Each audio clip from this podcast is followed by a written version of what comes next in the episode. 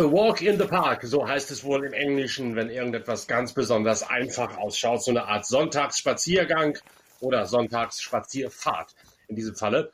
Genau das war es nämlich beim großen Preis von Italien im Königlichen Park von Monza für Max Verstappen. Und damit herzlich willkommen zu einer weiteren Ausgabe von Pitcast, dem Podcast eurer Lieblingszeitschrift Pitwalk. Die neue Ausgabe der Zeitschrift Pitwalk ist ja gerade auf dem Markt. 180 Seiten Qualitätsjournalismus vom Feinsten, unter anderem auch mit einem großen Formel 1 Blog und einem Gewinnspiel, wo ihr eine Originalflasche von jenem Gin gewinnen könnt, den Valtteri Bottas mit seiner Lebensgefährtin selbst destilliert und selbst braut. Bottas hat für die Zeitschrift Pitwalk, für das Gewinnspiel diese Flasche mit einem Originalautogramm veredelt.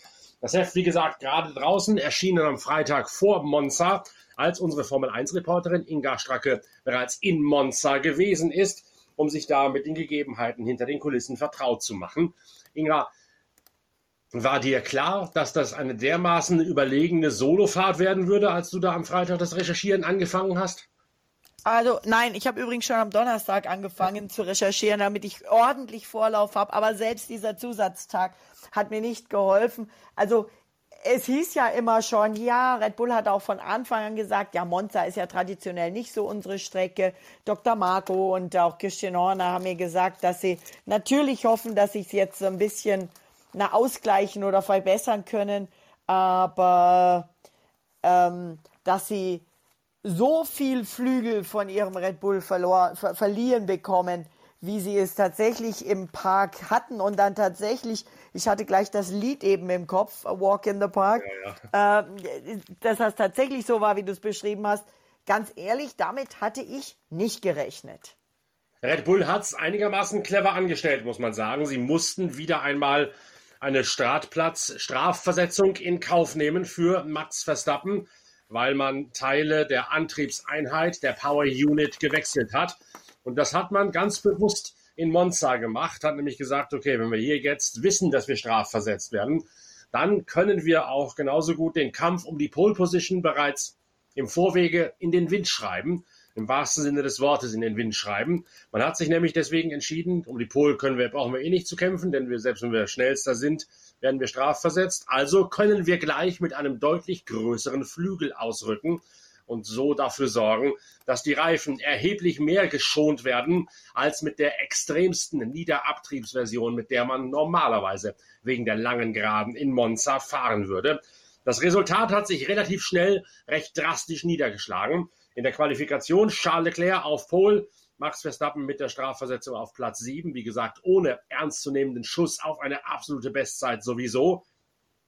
Und dann gab es ein paar kleine Hoffnungsschimmer vielleicht, Inga, für Ferrari, beispielsweise, dass Verstappen zu lange brauchen würde, um durch den Verkehr von Platz 7 in Reichweite der Ferraristi zu kommen. Das verpufft bereits in Runde 3, denn da ist Max Verstappen schon Dritter.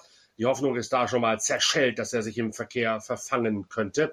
Und dann kommt relativ schnell auch schon der Vorteil des größeren Geflügels am Red Bull zum Tragen. Beim Ferrari baut der weiche Reifen, mit dem Leclerc gestartet ist, vorne links deutlich schneller ab, wirklich drastisch schneller ab als am Red Bull, sodass Max Verstappen schon sehr früh ins DRS-Fenster reinkommt. Es gibt noch mal kurz Grund zum Durchschnaufen, als ähm, Sebastian Vettel ausrollt und das virtuelle Safety Car das Rennen einfriert und die Abstände neutralisiert. Da wird Charles Leclerc an die Box geholt, weil der Stopp unter Virtual Safety Car Bedingungen zehn Sekunden schneller ist als unter Grün. Red Bull lässt Verstappen draußen und zwar 13 Runden länger und erst dann gibt's die Mediums und damit ist Verstappen wiederum so viel schneller als Charles Leclerc mit seinen älteren Mediums nach dem früheren Stopp, dass er ihn locker gecasht hätte. Ferrari wechselt noch auf eine Zwei-Stopp-Strategie. 20 Runden vor Schluss gibt's weiche Reifen für Charles Leclerc. Aber letztlich ist auch das nur noch ein Strohfeuer und kann am überlegenen Sieg von Max Verstappen nichts mehr ändern. Ja, also es war wirklich wieder mal eine Machtdemonstration von Verstappen und Red Bull. Es war aber auch natürlich mal wieder, und das haben wir so oft, das hatten wir zu den großen Zeiten von Michael Schumacher, das hatten wir äh, auch mal bei Kimi, das hatten wir auch bei Sebastian Vettel, als er mit Red Bull so super erfolgreich war, dass wenn es läuft, dann läuft es und dann passt auch irgendwie das Rennglück dazu. Und Verstappen hat ja, wie du schon gerade gesagt hast, quasi einen Boxenstopp geschenkt bekommen. Durch Glück mit dem Safety Car, durch schnelle Reaktion, unter anderem auch wieder von Hannah Schmitz, aber dem, dem gesamten Team. Und dann hat's halt wieder gepasst, ja. Ähm, aber auf der anderen Seite, Ferrari war diesmal stärker, Ferrari war besser, Ferrari war besser organisiert, die Boxenstopps waren schneller, besser, ordentlicher.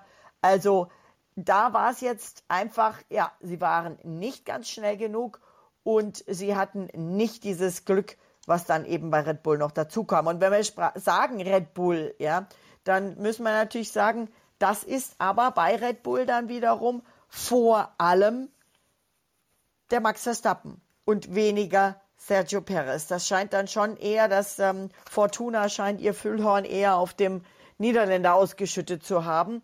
Äh, das muss man vielleicht auch so ein bisschen so sehen. Ja, Aber Sergio Perez freut sich der Vater ja schon, wenn der mal den neunten Platz sich erobern kann. Ja, so ungefähr. Also es ist schon, ähm, wir mussten ja auch erstmal eine ganze Weile warten nach der Quali, um wirklich zu wissen, wer wo startet. Das war eben auch der Poker von Red Bull, die gesagt haben, nicht nur dass es hier eben besser reinpasst, sondern dass es hier in Monza besser reinpasst, weil eben viele traditionell da ihre Penalties, ihre Motoren, Austauschteile und das ist ja wirklich, du kannst ja nicht mal mehr sagen, die haben Motor gewechselt. Nein, die haben irgendwelche diffizilen Kleinstteile am Motor gewechselt und je nachdem, welche Teile, wie viele Teile und wie alt die Teile sind, gibt's dann eben irgendwie fünf, sieben, zehn Plätze. Das ist wirklich, ähm, und manchmal auch 15 Plätze. Das ist äh, schon nicht so ganz einfach. Und das war eine ordentliche Rechnerei. Wir hatten, ich stand nach der Quali in diesem, in der Mixzone, Media Pan, wie die Engländer das nennen. Und es kam mehr als ein Fahrer, der uns angeschaut hat und gefragt hat, ähm, wo stehe ich jetzt dann eigentlich beim Start auf der Startaufstellung? Ich weiß es nicht. Ja, das mutet natürlich alles schon ein bisschen wunderlich, ein bisschen beinahe schon, schon lächerlich an, diese ganzen Strafenreigen. Und äh, das ist ja nicht das erste Mal so, dass man tatsächlich lange warten muss, bis genau auseinandergedröselt ist, wer wegen wie viel Wechseln ganz genau wohin versetzt wird. Und ob er, wir haben letztes Mal gesagt, in, in Spa, ob er in Aachen starten muss. In diesem Falle wäre es dann in Mailand gewesen, wo er vielleicht hätte starten müssen, nach der so und so vielten Startplatzbestrafung. Äh, es ist natürlich sehr verkopft, dieses Reglement mit den ganzen Strafwechseln und Strafversetzungen. Aber ich wüsste auch nicht, wie man es anders lösen sollte, ehrlich gesagt. Oder gibt es da mittlerweile Ideen, wie man das entzerren kann. Sagen wir mal so, wieder bei meinen Lieblingsfreunden, den sozialen Medien, da kommt natürlich jeder, ist genau wie zur Fußball-WM, jeder, der Bundestrainer ist, kommt natürlich hier jetzt jeder an und ist der Superstratege oder der Superrennleiter und macht Vorschläge. Das ging bis hin zu, gibt ihnen doch die, die Startplätze, die sie haben und äh, dann müssen sie im Rennen einfach die anderen vorbeilassen. Aber ja, dann ja. haben sie den, äh, das wäre ja chaotisch, ja. Oder dann müssen sie beim Boxenstopp so und so viele Sekunden länger stehen. Das kannst du ja auch nicht machen. Du kannst ja nicht während eines laufenden Rennens dann auf einmal den noch zusätzlich bestrafen. Ähm, dann gibt es Vorschläge, dass sie richtig viel Geld zahlen müssen, die Teams, oder dass die Fahrer zahlen müssen. Dann gibt es Vorschläge, dass ähm, die Budgetcaps niedrig, niedriger gesetzt werden. Es gab ja auch mal in der DTM das Thema Handicap. Also es ist und bleibt schwierig. Und es ist ja nicht jedes Rennen ein Monza Grand Prix, wo dann eben alles durcheinander gewurstelt wird, wo ein Mick Schumacher, glaube ich, äh, warte mal, wie viele Plätze hatte Mick? Ähm, Mick hatte zehn Strafplätze, qualifizierte sich auf 20 und startete aber als 17. Also von den Vorschlägen, die du jetzt gerade runtergebetet hast, war natürlich in meinen Augen jetzt keiner dabei, der halbwegs ernst zu nehmen gewesen wäre. Nein. Und auf der anderen Seite, ganz ehrlich, es ist ja auch eigentlich für die Fans und auch für uns cool, wenn mal der eine oder andere Favorit hinten steht und sich durchs Feld pflügen muss. Für mich einer, der im Rennen quasi überhaupt nicht beachtet wurde, der auch bei den Kommentatoren fast nicht vorkam, aber eine starke Leistung gezeigt hat. Lewis Hamilton gestartet Platz 19. Zieleinfahrt Platz 5. Ja, und mit Lewis Hamilton habe ich auch gesprochen Und ähm, der war eigentlich ganz gut drauf, obwohl er ja eigentlich hoffte, dass er jetzt endlich den ähm, ersten Sieg für Mercedes einfahren kann. Ich habe ihm gesagt, dass ich gewettet habe, dass Mercedes diesen ersten Sieg dieses Jahr auf jeden Fall schafft und ob das nun jetzt er wäre oder Russell. Und dann hat er gelacht und hat gesagt, ich hoffe, du hast nicht zu viel Geld gesetzt, Spaß beiseite. Und dann hat er halt gesagt, dass er natürlich alles geben wird. Hören wir mal rein. Lewis, I, I placed a bet that um, Mercedes will win this year. Um, Oh, is it shoot. going to be you? Uh, well, I generally hope you didn't put much money down, um, but More bet for not. but um, look, I haven't had a look at the, the what the next races prediction wise are with our car, but I, I'm still hopeful. Like as long as you hold on to that hope, hopefully I can bring that fortune too. So we'll see. Zumal ja auch George Russell äh, in der Qualifikation schon gezeigt hat mit Startplatz 2 und auch im Rennen, trotz einer etwas holprig vorgetragenen ersten Kurve, dass der Mercedes da durchaus vorne mitfahren kann. Genau, Russell hat natürlich profitiert. Der hatte sich als Sechster qualifiziert und startete als Zweiter. Ich glaube, schlussendlich startete nur Charles Leclerc von der Pole Position als einziger auf dem Platz, auf dem er sich qualifiziert hat. Gibt's auch. Muss man durch.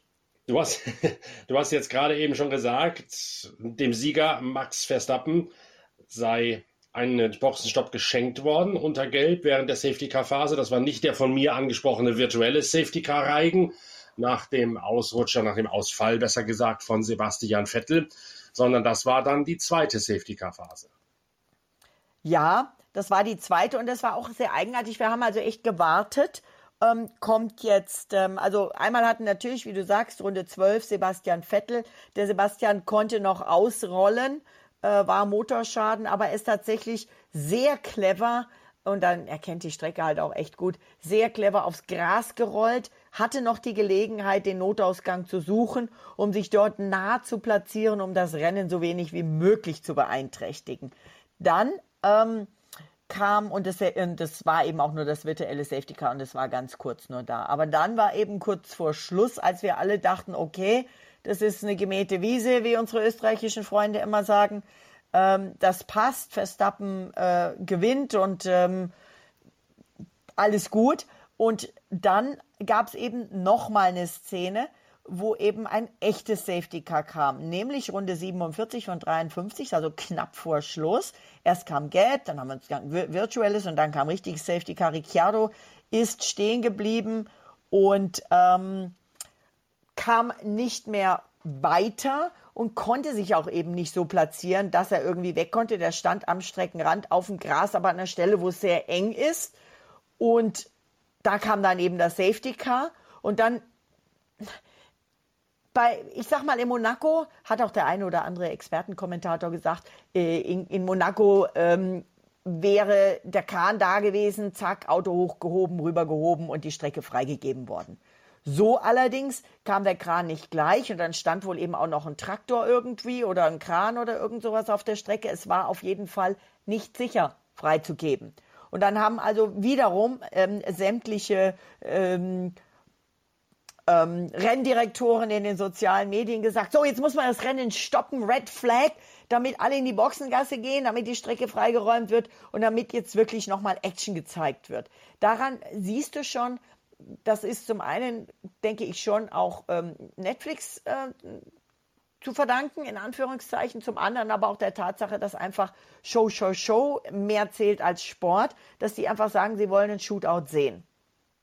Und ähm, das passierte aber nicht. Und äh, deswegen wurde das Rennen hinter dem Safety Car beendet. Eben auch aus Sicherheitsgründen. Und da gab es dann riesige Diskussionen. Ja, da, natürlich ist das hochgekocht und natürlich haben erstmal viele Fans was gesagt. Die äh, Tifosi haben geboot, aber meiner Meinung nach ohne Grund. Erstens, Sicherheit geht vor. Ich sage nur, ähm, tragische Szene, tragische Situation, tragisches Ereignis. Bianchi? Ähm, und auch andere. Es kann nicht sein, dass ein Rennen freigegeben wird, wenn irgendwelche Rettungskräne, Traktoren oder sonst was noch irgendwie auf der Strecke sind. Das geht nicht. Und auf der anderen Seite, es war klar, dass Verstappen sicher vorne ist, mit großem Vorsprung. Das Safety Car hat das Feld natürlich wieder zusammengebracht. Das heißt, das Safety Car war eine, wäre, hätte sein können, eine Chance für Leclerc ranzukommen und vielleicht, vielleicht den Verstappen zu attackieren und vielleicht da dann noch irgendwie nach vorne zu kommen. Aber das sind so viele vielleicht, dass ich da keine Chance sehe und deswegen ist es schon so, dass meiner Meinung nach Verstappen verdient gewonnen hat und äh, hier niemand um irgendeine Chance gebracht wurde. Ich weiß auch nicht, äh, man darf ja auch nicht vergessen und übersehen, dass Charles Leclerc dann immer noch wiederum die, die schlechteren Reifen drauf gehabt hätte und in der Ausgangslage es nicht geschafft hätte, dann eine Attacke zu reiten. Also selbst wenn der da wirklich richtig aggressiv gefahren wäre, ich glaube nicht, dass der eine realistische Chance gehabt hätte, das Ding zu gewinnen, das Ding da umzubiegen. Ja, sehe ich genauso. Also ähm, im, im Englischen gibt es die schöne Abkürzung I, ich hoffe, ich habe es jetzt richtig, IMHO, wenn du das liest. In my humble opinion. Also ich sage ganz ehrlich, das ist meine eigene persönliche Meinung. Ähm, es war so okay. Wir hatten, ich glaube, insgesamt 13 Finishes oder irgendwie sowas hinter dem Safety Car. Du und ich, wir kennen das aus der äh, Car, aus der Indica, da kommt das öfters mal vor. Allein schon, wenn es regnet oder sonst irgendwas. Da ist das Safety Car viel mehr im Einsatz als bei uns. Ich gönne das dem Bernd Mailänder, dass er die Zielflagge als erstes gesehen hat, äh, zumal ich ihm eh sehr dankbar bin, aber Thema dankbar sein, Bernd Mailänder und dankbar sein Formel 1, kommen wir nachher noch bitte. Aber jetzt zum Renngeschehen äh, nochmal, ähm, es, es, es hätte ein Vorteil für Leclerc sein können mit 27 vielleicht. Und es war einfach sicher und verdient für Verstappen. Halt einfach ohne diese Last-Minute-Action. Aber nochmal, wir sind noch nicht beim Wrestling. Wir sind beim Motorsport. Und wenn Gefahrsituation ist, dann ist Safety, Sicherheit, das Sicherheitsauto sozusagen, das hat dann einfach Vorrang. Ja, völlig richtig. Also das äh, wird auch aus dem Fahrerlager selbst wohl kaum einer irgendwie großartig kritisiert haben, außer zu sagen, es ist natürlich schade und es wäre vielleicht besser gewesen, wenn man es etwas schneller hätte aufräumen können, um noch eine offene Runde hinzukriegen oder zwei. Aber zu sagen, wir werden um jeden Preis das freigeben, auch wenn da noch gearbeitet wird, ich glaube, das hat tatsächlich im Ernst keiner verlangt. Ja, also Christian Horner hat zunächst mal gesagt, so wollen wir nicht siegen. Wir reden jetzt schon so lange darüber, dass wir Rennen unter Grün zu Ende fahren wollen, nicht unter Gelb. Wir hätten genug Zeit gehabt. Aber er hat ja nicht in diesen letzten drei Runden gewonnen. Die Basis für diesen Sieg hat der, hat der Verstappen, hat Red Bull viel früher gelegt. Natürlich fragen nicht nur, fragt nicht nur Horner quasi zwischen den Zeilen, warum das Wegräumen von Ricciardos McLaren so lange gedauert hat. Also 47 stellt er es zwischen den beiden Lesmos am Rand ab. 48 Safety Car Phase und die war eben erst mit Ende Runde 53 zu Ende und äh, warum das so lange gedauert wird, das wird jetzt untersucht werden. Es gab halt dort äh, erstens mal nicht direkt eine Öffnung und zweitens konnte man das Auto wohl nicht äh, in, in neutral, also den, den, den Gang nicht auf neutral einstellen und ähm, dann geht es halt nicht anders. Es hätte, wie gesagt, am Ausgang dieses Rennens nichts geändert. Und es hätte auch nichts geändert an der Tatsache, dass Max Verstappen jetzt nach dieser neuerlichen Machtdemonstration bereits beim nächsten Rennen in Singapur vorzeitig Weltmeister werden kann. Das kann er und ich glaube, er kann das, wenn er gewinnt und äh, Leclerc nicht besser als Platz 5 ist. Aber nagel mich nicht drauf fest, weil ich weiß nicht, ob ich richtig gerechnet habe alles. Es gibt 27 verschiedene, nein, nicht 27, aber es gibt einige verschiedene ähm, Möglichkeiten. Ich hoffe ja, dass es noch nicht in Singapur ist, sondern dass es sich noch ein bisschen, wenigstens ein bisschen, jedes Rennen, das es noch dauert, ist einfach irgendwie, erhält ein bisschen Spannung. Auf der anderen Seite ist es so, wenn es denn dann durch ist, dann ähm, denke ich, kann auch vielleicht Sergio Perez befreiter fahren. Vielleicht sehen wir dann ein bisschen mehr Rennaction. Wer weiß, wer weiß. Im Moment der Punktestand Verstappen 335, Leclerc 219, also 116 Punkte Unterschied. Dahinter Perez 210, Russell Sainz Hamilton, Norris Ocon, Alonso Bottas, die Top 10 in der WM, der Fahrer-WM. Und dann kommen wir zu den Teams. Und ähm, auch da, letztes Jahr hat ja Vergangenes Jahr hat ja Red Bull nur in Anführungszeichen den Fahrertitel gewonnen. Die Teammeisterschaft äh, lag bei Mercedes und deswegen stehen die auch in der Boxengasse ganz vorne und im Fahrerlager und jetzt will Red Bull den sich auch schnappen.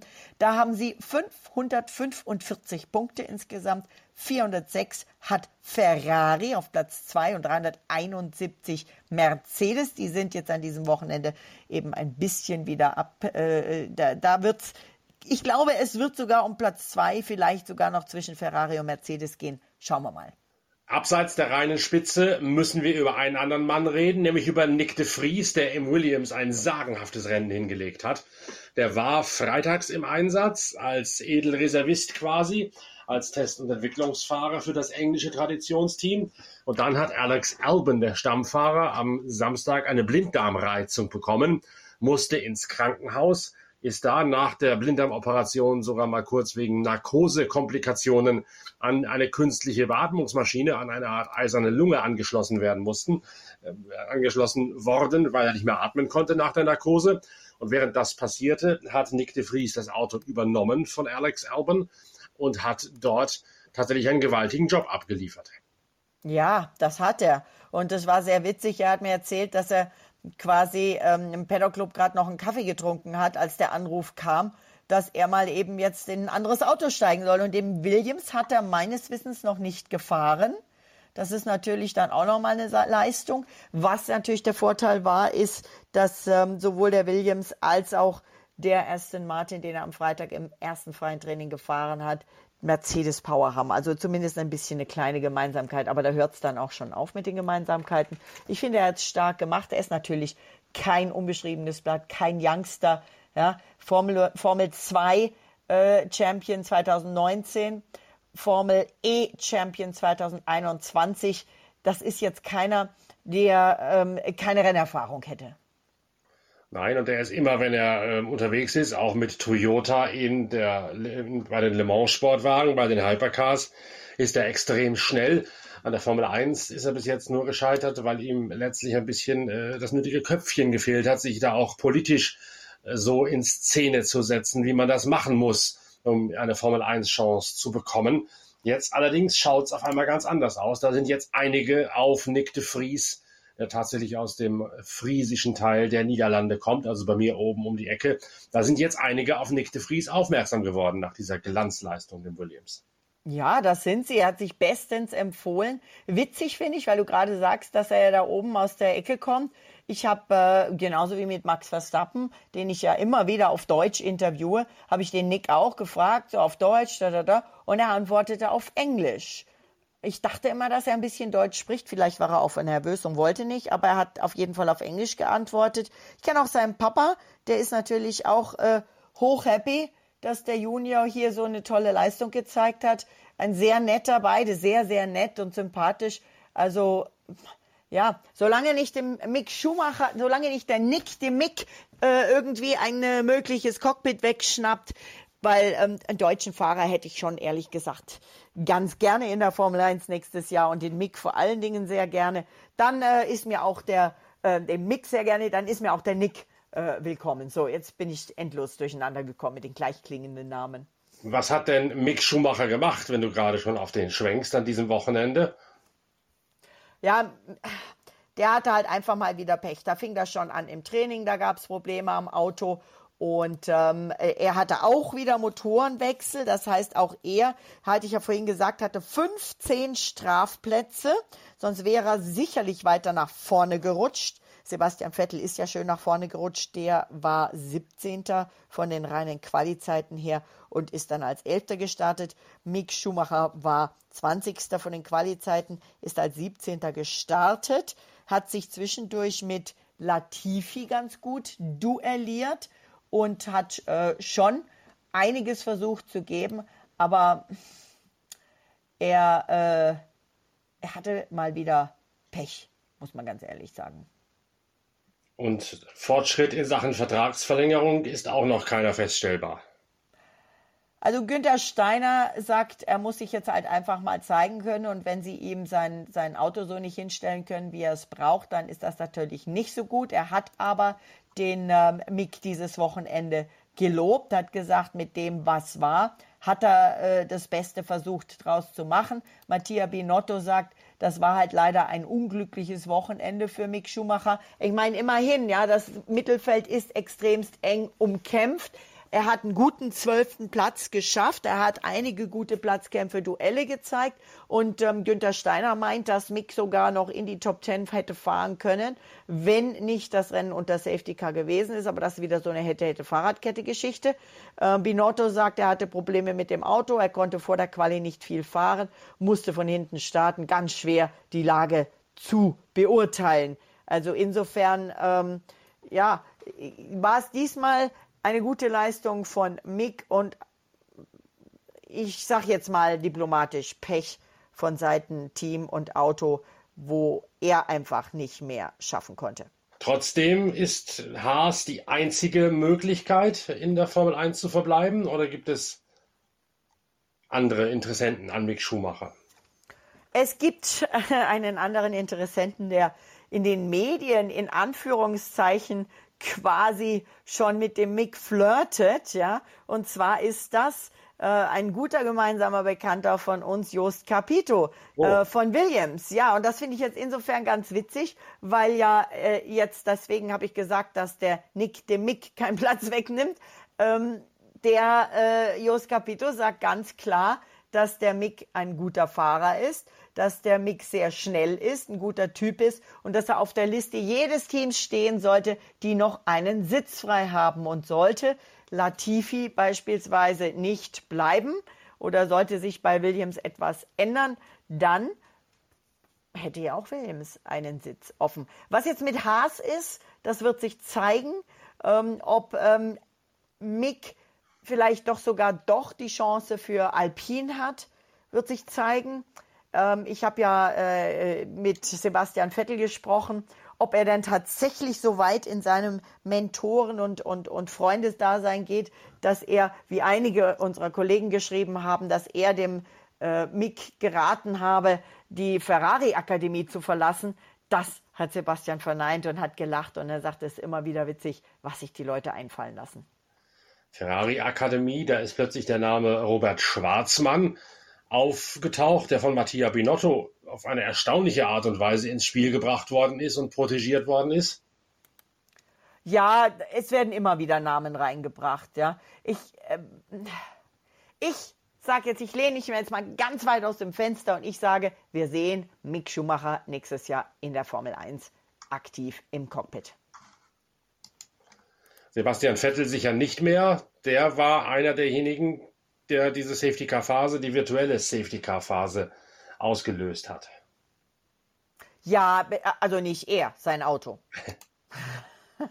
Das muss man schon mal sagen, ja. War nicht der Sepp. Der hätte, glaube ich, gerade dieses Rennen sehr gerne, sehr erfolgreich und sehr in den Punkten zu Ende gefahren. Er hatte mir auch vorher gesagt, von diesem Platz sollten Punkte drin sein. Das ist mein Ziel. Ich werde alles geben. Ich werde es versuchen. Und er hat auch gesagt, dass gerade diese Strecke Monza, die Pista Magica, für ihn eine ganz magische ist, weil er eben dort äh, seinen allerersten Grand Prix gewonnen hat und äh, damals mit Toro Rosso und weil auch, ja, auf die Frage einmal Ferrari, immer Ferrari hat er kurz pausiert, hat gegrinst und hat gesagt, irgendwie schon.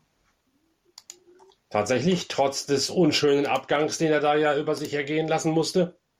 Ich glaube, er meint mehr die Fans damit. Okay. Er, sagt, er sagt einfach, das ist, wie du da, wie du da von diesem, diesem ganzen Land gesehen wirst, wie du empfangen wirst, wie Leute auf dich zukommen. Und ich habe das, ich saß im Pressezentrum hatte ich einen super Platz. Ich liebe Pressezentren, wo man, wo man auf die Boxengasse schauen kann, wo man auf die Haupttribüne schauen kann, wo eine, eine Scheibe, ein Fenster ist, wo man rausgucken kann und keine Betonwand. Also bitte, bitte, liebe Formel 1, bitte, bitte, liebe 4, behaltet uns diese Plätze bei, behaltet uns solche Pressezentren, ähm, so wie es früher immer war. Bei den neuen Strecken ist es nicht immer so.